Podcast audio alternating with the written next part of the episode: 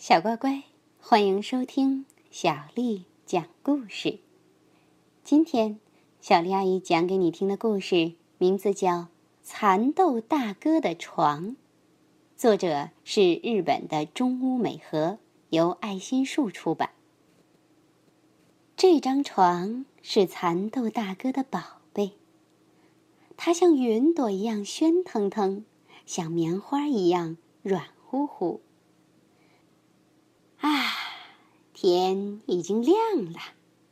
蚕豆大哥刚一跳起来，毛豆小弟就跑了过来，说：“嗯，蚕豆大哥，让我也在这张床上睡睡吧。”“不行，不行，这可是我的宝贝呀！”接着，豌豆兄弟也跑来说：“蚕豆大哥。”我们也想在这张床上睡睡呢。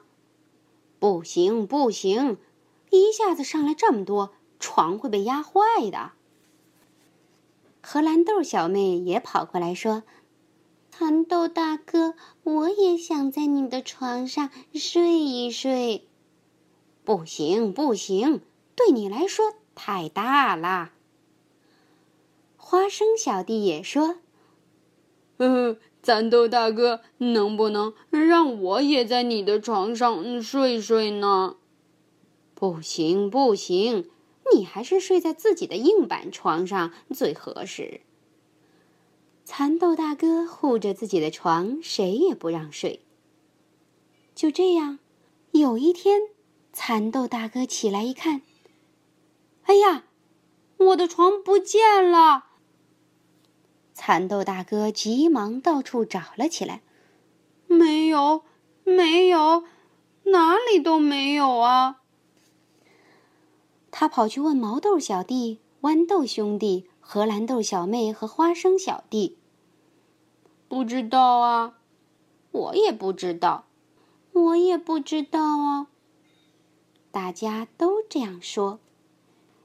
哎呦，这可怎么办呢？我没有睡觉的地方了。蚕豆大哥拼命寻找自己的床，可怎么也找不到。大家看到了，都嘟囔着说：“哼，真是活该！谁让他不把床借给咱们呢？”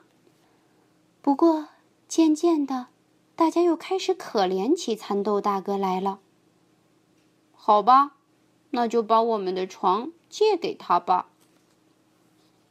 可是毛豆小弟的床太小了，豌豆兄弟的床太窄了，荷兰豆小妹的床太薄了，花生小弟的床呢太硬了。不行啊，不行啊，只有我那张床才合适呢。蚕豆大哥又跑去找自己那张床了。一连找了好多天，蚕豆大哥还是没找到那张床。啊，走不动了，累死了。蚕豆大哥刚这么一嘀咕，哎，哇，竟然有一只鹌鹑正稳稳当当的趴在蚕豆大哥的床上呢。这可怎么办呢？好不容易才找到。哦，原来是在用我的床孵蛋呢。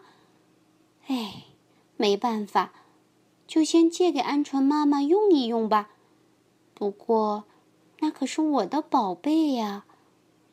有了，我先搭个房子住下，看看情况再说。从那天起，蚕豆大哥就天天守着自己的那张床。不过到后来呀，最让他牵挂的不是床。而是那些鹌鹑蛋了，这些蛋以后会变成什么样呢？终于有一天，哎呀，蚕豆大哥的眼睛都瞪圆了。咔啦咔啦咔啦咔啦，叽叽叽叽叽叽叽叽，鹌鹑蛋快要孵出来了。蚕豆大哥在一边给他们加油，再使点劲呐！啊！太棒了，蛋孵出来了，鹌鹑宝宝在我的喧腾腾的床上出生了。蚕豆大哥得意地说。鹌鹑宝宝们从床上跳了下来，跟在鹌鹑妈妈后面一摇一摆地走了。要好好长大啊！蚕豆大哥冲他们挥挥手。鹌鹑妈妈回过头来，久久地望着蚕豆大哥。蚕豆大哥高兴地把床搬了回来。哇，蚕豆大哥，床找到了，太好了！我们都很担心你呢。毛豆小弟、豌豆兄弟、荷兰豆小妹和花生小弟纷纷说：“来，我们开一个庆祝会吧！”软乎乎的床找到了，大家来庆祝，真快活！咚锵咚锵，叮个铃叮咚，蹦恰恰蹦恰恰。蚕豆大哥和大家一起跳舞到深夜。最后，蚕豆大哥请大家都睡在了自己那张喧腾腾的床上。晚安，好好睡上一觉吧，小乖乖。蚕豆大哥的床就讲到这儿。如果你想听到更多的中文和英文原版故事，欢迎添加小丽的微信公众账号“爱读童书妈妈小丽”。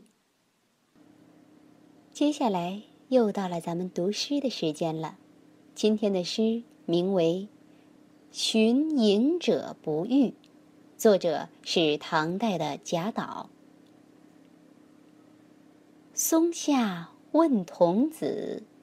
言师采药去，只在此山中，云深不知处。松下问童子，言师采药去，只在此山中，云深不知处。松下问童子。言师采药去，只在此山中，云深不知处。晚安。